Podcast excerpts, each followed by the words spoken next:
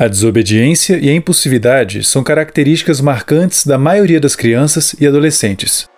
Por si só, elas não sugerem nada demais. Só que quando atingem níveis extremos e são acompanhadas de agressividade, insensibilidade aos sentimentos dos outros e condutas que violam os direitos alheios, elas podem ser sinais de algo mais grave.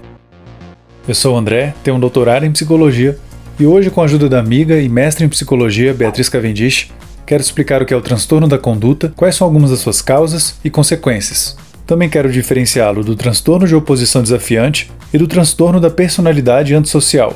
Se gostou da nossa escolha de tema, já deixa aquele like para nos ajudar, inscreva-se no canal e aproveita para já se inscrever também no nosso canal de vídeos curtos, os Segundos Psíquicos. Você encontra o link dele aqui embaixo na descrição do vídeo.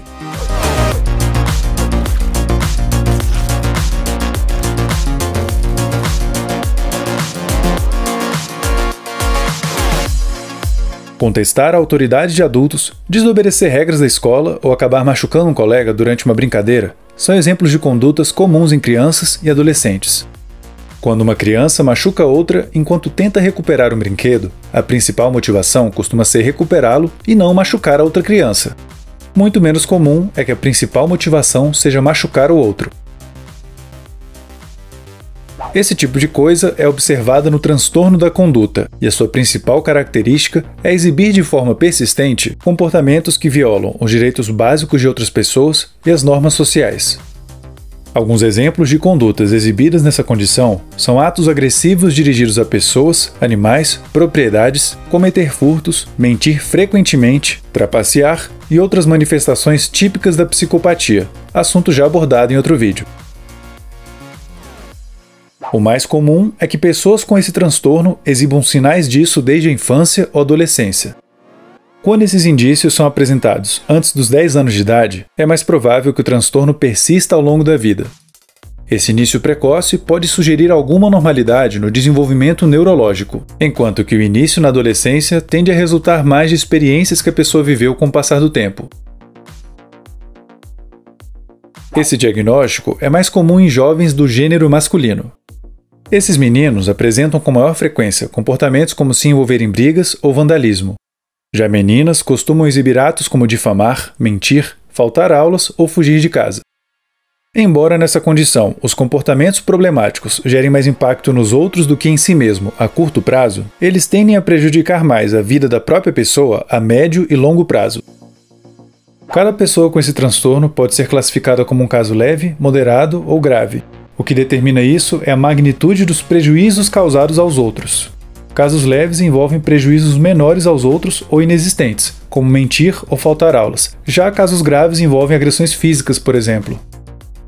Algumas das consequências mais frequentes desse transtorno são dificuldades de convivência na escola, em casa, ser expulso da escola, ser processado por atos que desrespeitem os direitos dos outros e desenvolver lesões físicas como consequência de brigas em que se envolveu. Quem vive essa condição também costuma apresentar mais comportamentos de risco desde cedo. Alguns exemplos são iniciar mais precocemente a vida sexual, o tabagismo, o consumo de álcool ou outras substâncias ilícitas.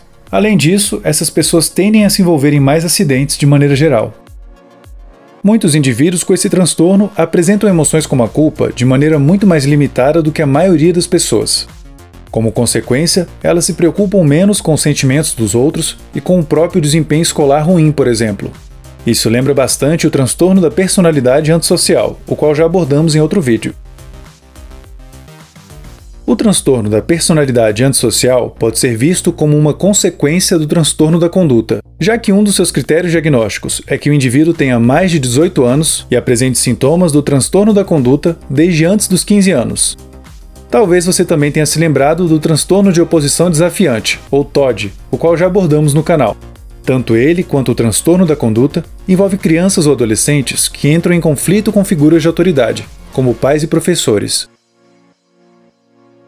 Apesar dessa semelhança, os comportamentos de pessoas com TOD estão mais ligados a ficar irritado com facilidade e contestar autoridades do que a coisas como cometer agressões, furtos ou mentir repetidamente, como no transtorno de conduta. Ambos os diagnósticos podem ser constatados na mesma pessoa, caso ela preencha os critérios para os dois. É inclusive comum que algumas crianças apresentem em conjunto o transtorno da conduta, o TOD e o TDAH. Um dos principais fatores que estimulam o desenvolvimento do transtorno da conduta é o ambiente no qual a criança vive. Ambientes nos quais a violência é comum e normalizada pode levar a criança a reproduzir espontaneamente esses comportamentos em casa ou na escola. O tipo de interação que existe entre a criança e outros membros da família também pode ter uma grande influência. Relacionamentos com os pais ou outros parentes que envolvam rejeição, negligência, humilhações constantes ou outros tipos de agressão estimulam o surgimento desse transtorno.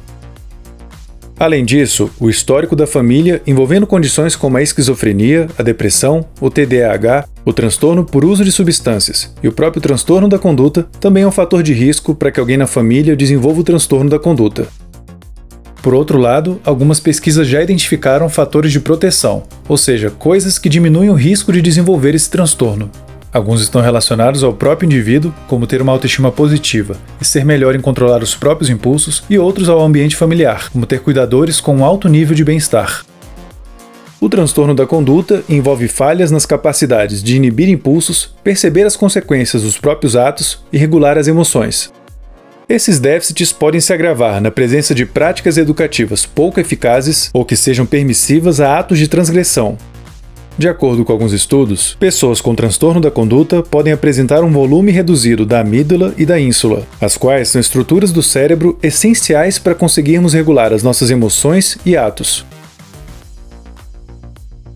Para entender os papéis dessas estruturas cerebrais, imagine que você está fazendo uma trilha e de repente vê uma cobra passar na sua frente. O medo que você sentirá logo em seguida resulta de várias reações no seu corpo desencadeadas pela amígdala. Essas reações irão te preparar para uma resposta imediata de luta ou fuga, visando preservar a sua integridade. Uma das principais funções da amígdala é dar início a todo esse mecanismo de proteção diante de situações de perigo. O comprometimento dela pode tornar um indivíduo mais indiferente às situações de risco e menos sensível às possíveis consequências prejudiciais dos seus atos, o que o torna mais impulsivo e agressivo. Já a ínsula está mais ligada à consciência das emoções dos outros e de si próprio. Alterações nela podem resultar em déficits na empatia, como os observados em crianças e adolescentes com transtorno da conduta. Quanto mais cedo se inicia o tratamento dessa condição, melhores tendem a ser os resultados. Pela própria natureza do transtorno, que pode envolver a agressividade e a tendência a mentir, é comum que indivíduos que o apresentem sejam casos mais desafiadores para os profissionais. Ainda assim, a psicoterapia e os medicamentos são algumas das opções de intervenção mais recomendáveis. Outra opção muito importante é a psicoeducação dos pais ou cuidadores, já que frequentemente eles terão uma dificuldade em entender e lidar da melhor forma possível com os comportamentos da criança ou adolescente. Aprendendo mais sobre como esse transtorno funciona, eles estarão em melhores condições de estabelecer limites para as condutas que estão causando problemas. Além disso, eles conseguirão oferecer um melhor apoio aos seus filhos e reduzir o estresse dos membros da família ao modificarem a forma como eles interpretam os atos da criança ou do adolescente. Considerando que o transtorno da conduta é um dos precursores do transtorno da personalidade antissocial, não surpreende que ele seja resistente aos tratamentos convencionais. Apesar disso, nem todo indivíduo com transtorno da conduta desenvolverá o da personalidade antissocial, podendo sim haver uma mudança na sua personalidade da adolescência para a fase adulta. Se entender melhor os transtornos mentais é algo que te interessa, confere meu livro que acabou de ser lançado, O Ser Humano Manual do Usuário: As Origens, os Desejos e o Sentido da Existência Humana, você pode comprá-lo no link que está aqui embaixo na descrição do vídeo.